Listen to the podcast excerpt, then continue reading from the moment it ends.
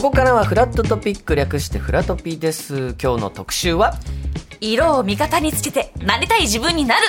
パーソナルカラー特集。はいこのパーソナルカラーという言葉、はい、もちろんね馴染みのある方もいらっしゃるでしょうし、うん、僕みたいにほとんど触れてこなかったっていう方もいると思いますが、はい、もうここ1か月ぐらいですね僕もこの番組でメールテーマの中で多分こういう「イエベ」とかなんか「ブルーベ」みたいなね言葉があそんなあったなぐらいですけど、はい、ひかるちゃんやっぱもともとこの言葉は知ってたわけですよね、うん、今モデル雑誌やってるんですけど雑誌の特集とかでも、うん、その自分に合ったファッションを選ぶためにイエローベース、うん、あのブルーベース。っていうのはすごい使ってますね。それはまあイエローベース黄色っぽい服を着る方が似合うよみたいなタイプ。そうですね。顔とかのそのタイプに合わせたりとかして、うん、この方がこの人はタイプが似合いますって。まあまあなんか選ぶのに、うん、より自分が似合う方を選べるっていう選択肢として提案してるものではあるんですけど、ちょっとそこら辺をですね、今日はしっかりいろいろ教えていただきたいということで、うん、えー、まあこのパーソナルカラーというのはアプリなどでも簡単に知ることができたりもするんですけど、ちゃんとやろうとするとやっぱ時間がしっかりかかる。自分でやると難しいんですよ。なんですよね。かんないし。本当にそれが正しい診断になってるかっていうのはやっぱプロの方に見てもらった方が、間違いないいいんですよね。はい、ということで今日はプロの方。ゲストをお迎えしました NPO 法人日本パーソナルカラー協会理事長沼上恵里さんですよろしくお願いしますよろしくお願いします。沼上でございます。はい。ちょっと改めて沼上さんについてご紹介させていただきたいと思います。大手アパレル企業のデザイナーとして勤務後、パーソナルカラーアナリストとなり、トップカラーアナリストとして活動されていました。ヘアメイクアップを島田千秋氏に師事し、パーソナルカラーを取り入れたメイクを指導され、現在はパーソナルカラーアナリスト、認定講師の指導者としても活動されております。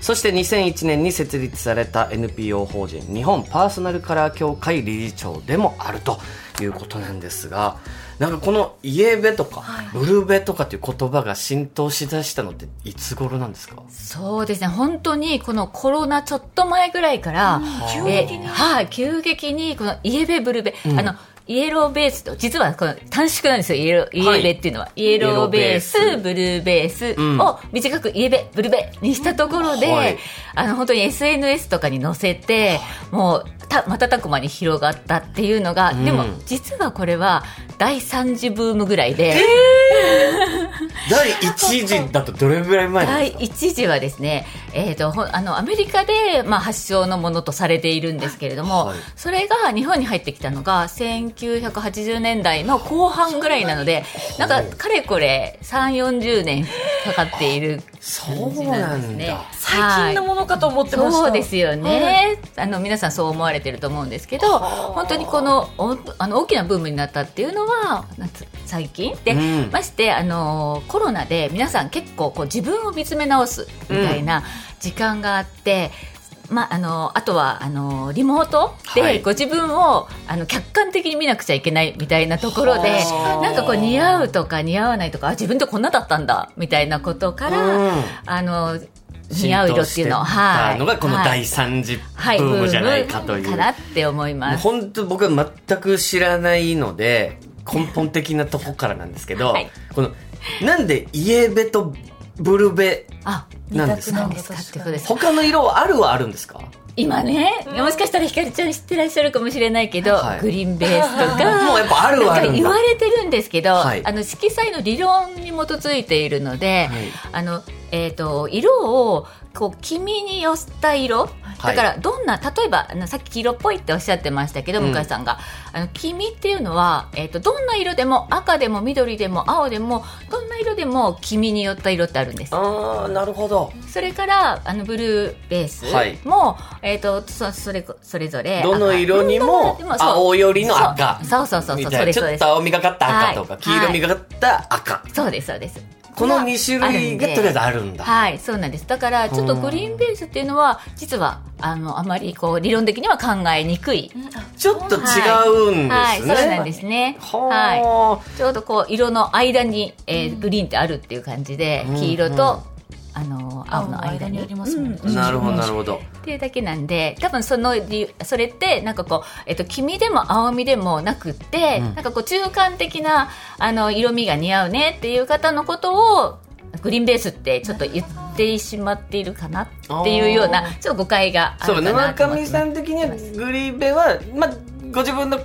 感覚としてちょっとこう診断とは別の感じなんですね。はい。そう そういう表現じゃなくても、うん。それを表現できる方法があるなっていうふうに思ってます。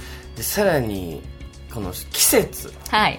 イエベ春春とか、そういうのも入ってくるじゃないですか、はい。これは何なんですか？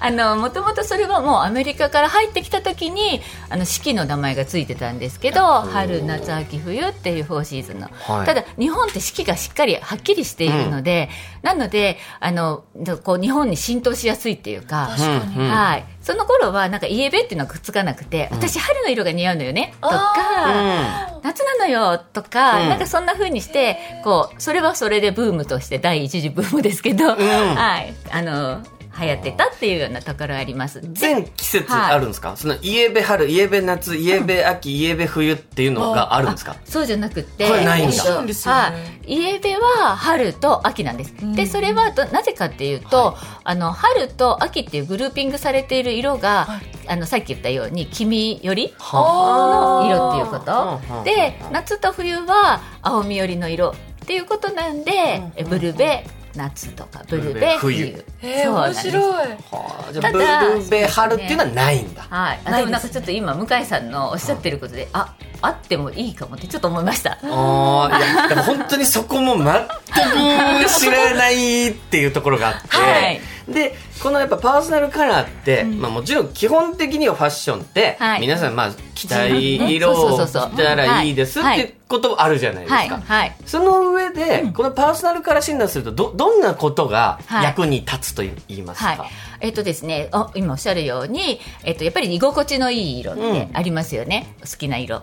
で、それはすごく大事にしてされたらいいかなと思うんですけど、パーソナルカラーは、あの、第三者から、あの、見たときに、あの、素敵に見えたりとか、はいはい。こういうイメージにし見えるっていうようなイメージ作りに活用していただきたいなというのがパーソナルカラーです。あと個人的にはやっぱりそのこの色味ってなんかいつもこの色味って似合わないよなっていうとこがあったりして、なんでなんだろうなってずっと思ってたのが、まあ、理由付けされるとあなるほど私は何々ベースだったから似合わないんだというのが分かったりすると、買い物が上手になるんですよね。無駄なものなるしなくなっちゃうものがなくなるのでそれはすごく私は助かりました、買い物の指針にしてもらったりとかっていうのももちろんあるし、そうそうそうそれがすごくはい。もちろん好きなものを着るっていうのを前提で、うん。うんすごく便利でした。でも買ってしまったけどなんだかこう居心地悪いとか似合わないなってうん。鏡を見るたびに思ってしまうとか、はいはい。それが防げるということがあります。はい。でやっぱ面接とかじゃあデートとか、はい。こう人によく見てほしいみたいな時に、はい。こういうのをちゃんと知っとくとそうですね。より自分の魅力を出せる服装を選べるっていうこと週刊なんですかね。誌に捉えた時にあ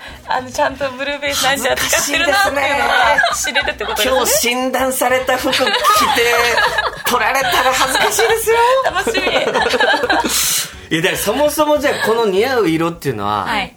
どうやって診断どこで診断するもんなんですか？ポイントは。あポイントはですねあの今イエベブルベっていうお話をしてくださってますけれどもそれ以外にも明るさ色って、あの色の持ってる要素っていうのがあって、えっと色相という色イエベブルベの違いとか、それから明るさの違い、ん。それから鮮やかさなんか派手地味感ですね、はい。鮮やかさの違い。あともう一つ、えっと、パーソナルカラーでは、えっと、澄んだ色か、濁った色か、はあ。あの今よくくすみカラーって言われてますけど、うん。それがちょっと濁った色という解釈でいいかなと思いますけど、はいその4つのポイントを見ていくんですね、うん。だからイエベブルベだけでなんだかこうしっくりこないとか、その診断がなんか当てはまらない気がするなんていうふうに思われる方はそれ以外の要素、しあの明るさとか鮮やかさとかそういったものが何か合ってなかったりとかそこのポイントが重要だったりする方も多くいらっしゃると思うので、はい。もうちょっとしあのしっかりその4つの要素をチェックしてみる。パーソナルカラーをあの受けられるといいかなというふうに思います。やっぱ診断するポイントとしてはやっぱ自分の顔をはい。そうですね。ってことですよね。はい、今日ドレープ持ってきましたけど、はい。あの顔のえー、とこう胸元ですね、はい。胸元にこう当てて布をそういうはいいろんな色の布を当てて、そうですそうです。比べてみる。同じような色。だけどちょっとあの要素が違うよっていう色で比べてみてそれであのこんな要素があった方がいいなってその4つの要素をまとめてでそれをまとめると一番こうその要素が多いのはスプリング春なのか夏なのかっていうふうにグループに分けていきます。で先生はじゃあお顔を見たらこの人は何目だな何目春だなとかそういうの分かったりするんですか、えわかんない。あんまり見ないと分かわんないんです、ね、かんないです。そうなんです。ち。ゃんと当てそうやっぱり当ててみたりとかあとお写真とか本当向井さんもお写真拝見してる時はあのお肌の色がもっとすごく白いっていうイメージだったんですね。あはい。実際会ってみると意外とくすみ春みたいなね。失礼な。そんなことないそんなことない 確かに写真だと分かんないですね、そうなんですよ。分からなくて、うん。でおお会いして初めてであのドレープって言いますけどこの布を当ててであの反応を見るとあ意外にこんな反応されるんだなっていうことで診断をするのでやはりこう実際になんかあのアプリとかいっぱいもう今あるんですけど。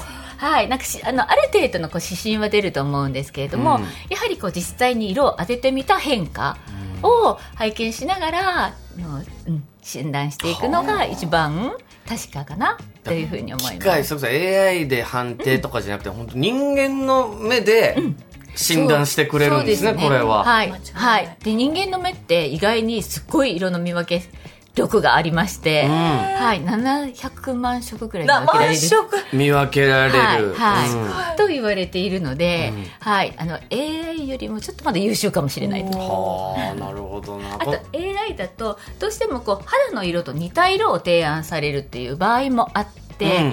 ちょっと黄身のある肌だとイエローベース。白くてあの透明感のある肌だとブルーベースっていう判断をする AI の仕組みを作ってるとこもあったりするので、うん。なかなかちょっとその辺を見極めるのが難しいなっていうのがあります。肌白いとブルーベースみたいな、肌がちょっと焼けてる健康的な肌だとイエローベースみたいな認識が勝手になんか今広がってると思うんですけど、うんそうそう。そういうわけではなくってなるほど。その肌が白いか何目とかじゃなくってそれぞれの人にも合う要素が一つ一つあの細かい細かくあるのでそうか。だから肌の色だけじゃなくもちろん髪の色とかもあるでしょうし、はい。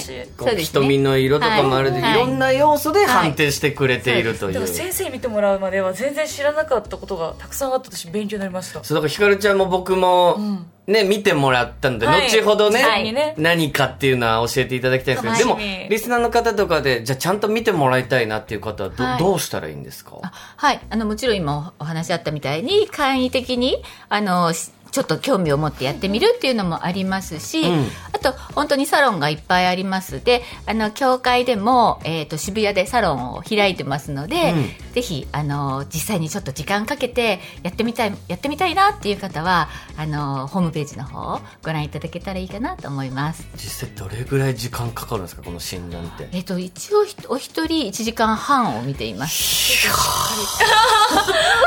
やっぱそれぐらいかかるんですか？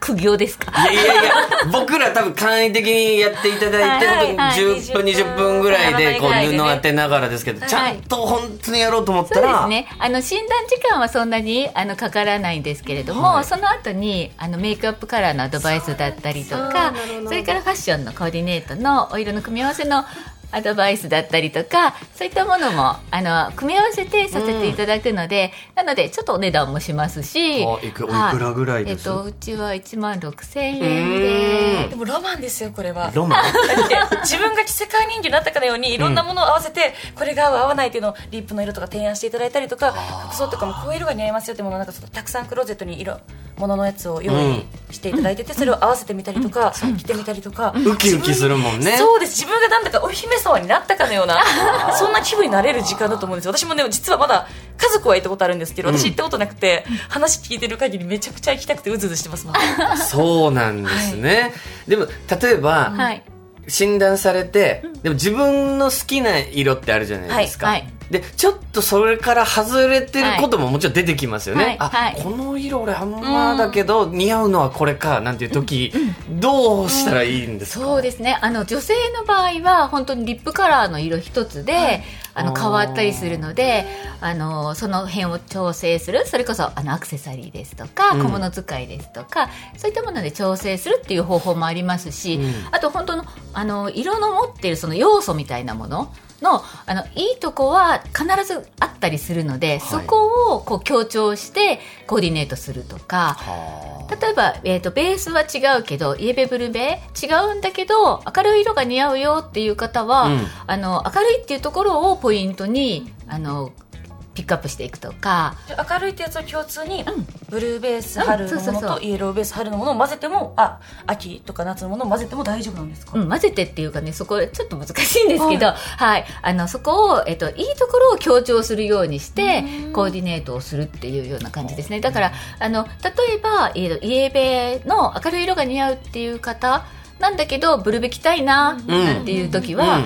リップカラーを少しこうイエベの色寄りにするとか。ドリップカラーというのは？リあリップカラー。あリップカラー。うんリップカラーを、えー、とリップカラーだけはちゃんとイエベの色をつけるとか、あー。自分はい、のあの質血色を少し出すようにどうしても、あのブルーベースって色を引いて白くしてしまうのでそこのところを調整するためにあのメイクアップカラーではあ。するとか、はい、顔周りに持ってくる色がすごく大事なんですね、そうですね。は。はい。はあ。あと男性の場合もやはりその色の組み合わせと羽織る色を少しこう似合う色にしてでもこう顔に顔元はあの、えー、と似合う色にしておくとか、うん。はい。好きな色を取りつつもはい似合うものも取りはい、入れるってことで、そうですね。あ両とボトムスは割と顔から距離があるので、なので好きな色を選んで好きなとこでいい。よと。はい。はい。なるほど。ちょっとじゃあ、早速、はい。まあ僕らもパーソナルカラー診断やっていただいたので、ひかるちゃんははい。何だったんですか？そのじゃじゃん病院の診察 はい。はい。あのーえっ、とそれぞれ。ひかるちゃんのパーソナルカラーは、私ははい。イエベ春はい。イエベ春で。すね、はすごい細かく。あ。はい。それぞれの色の。で、えっ、と、向井さんは、はい。えっ、ース、えー、たいその、はた、なんていうんでしょう、ベースが反対というか、はい。ブルベの冬、ブルベ冬。はい、になります。ただ、お二人の共通点は、はい。明るい色がいいっていうところなので、ん。なので、そこは共通点です。明るくて、と住んでいる色、透明感のある色がいいということで、はいそこは共通点。え向井さんってなんか結構落ち着いたなんかダークトーンの色を着てるイメージがそうですそうなんで色とかすよ。が好きなのはそっちなんですうん似合いますよ。もんねそれも、うん。明るい透明感のある色もにお似合いになるんですねそうです、そうです。あの、じ、実は、あの、明るめの色の方が、あの、お似合いになって、へあのお顔が、えー割とこうはっきりさせた方がいいので、はいなので、えー、とクリアな色うんをお召しになった方がいいかなって思って私がちょっと勘違いしてたというかあのイメージで捉えてたのはイエベかなって思ってたんですけど、うん。ブルーベースでお色をある程度こう引いてあげる方がいいというような。ほう。ブルーベース冬の服を着ると向井さんの印象はどう？はっきりするんですか？そうですね、えー、と目目鼻立ちとかもはっきりしますし、うん。印象がこうしっかりと出てくるような。はい。はい、でお肌の色も少しこう色を引いてあげることでなんかくすみとかがあのこうけふ払拭されるというはい。じゃあ向井さんがイエベ秋とかをつけた時は、はい。血色がマシマシになっちゃって、うん。か、はい。ごごちゃっとは言えないですけどなんかその印象がより強くなっちゃうんですかね。はい、ちょっとそのお色も用意してきてみたんちょっとですけど。カーキっぽい色ですよね。はい、とかあのベージュ黄身のベージュはい。だったりするとあの少しこうお肌と同化してしまうというか。ああ馴染みすぎちゃう、はい、あー馴染みすぎちゃったりなんかもしかしたらお好きなのかとも思ったりするんですけど,、はい、でも、まあ、それとこうあの演出をする時の色を使い分けてくださるとよりよろしいかなっていう。合うやつ合うやつやってみましょう。ブルベ冬はい。僕はブルーベ冬。用意してきました。今布がえーいいじゃないね。これま結構ね。真っ赤よ。赤みの。ブルー。真っよ赤。りの赤。あでもねす 確かに香りがよく見える。さっきはカーキはねめっちゃ合うんですけどなんて言うんだろう。うーんなんか右なんか今からなんか戦場にでも行くようなあのなんか勇ま。しい感じ、うん。やすこみたいなことでしょ？自衛隊の。そうで明るさ明るいでとなんか一緒に。はなんか別のやつ見ていいですか？顔色が全然違う。ああの顔色が変わる？裏返して裏返して。裏返す？はい。そうですそうです。はあ。で本当にその顔の近くにある 布の色で本当顔色はい。のイメージとかが本当変わるそうですね。んですね。はい、印象が、やっぱり、あの、パッと見の印象って3秒で決まるって言われてるので、はいはい。ですので、やっぱりその時の印象をより上げていただくっていうのは、色の力も結構、面借りるといい白いかなと思いますし、ひかるちゃんも、なんか同じ赤ですけど、だいぶこう、色味が違うの分かりますか？ひかるちゃんが似合うそうです赤。ね。イエベの。そうです、そうです。ひかるちゃんが似合うかなって思う色をちょっとピックアップしてきましたが、折り紙とかにありますね優しい感じ。なんかねそうです。パステルカラーっぽはいいそうです。あんまり強くない方。だからスプリングって今あのお伝えしましたけどスプリングの中でもあんまりこうビビットじゃない方がん。柔らかい色。それぞれの色にもビビットなものからそうですそうです。いろいろあるんですね。はい。ありますのであのその辺をこうよりあの春の中のどんな調子っていうような色のあの特徴を掴んでいただくと、うん。はいあのお買い物にももっと絞り込みができると思います。美味しそう。なこれを知っておくと本当皆さん服選ぶ時の、まあ、ちょっとした参考にだったり、はい。誰かとお会いする時にちょっとでもいい印象にみたいなのにも役に立つとはい。いうことですから、ぜひ皆さんもねこのパーソナルカラー、えーぜひ知っていただきたいと思います。こちら気になるという方は、まあ、簡易なアプリでも、まあ、できないことはないですけれども、はい。本格的に知りたいという場合は NPO 法人日本パーソナルカラー協会のホームページぜひチェックしてみてください。ということで、はい。野上さん、今日はいろいろ教えていただいてありがとうございました。こちらこそありがとうございました。この後は木曜リポーター、どんぐりたけし君の中継コーナーです。ララララララ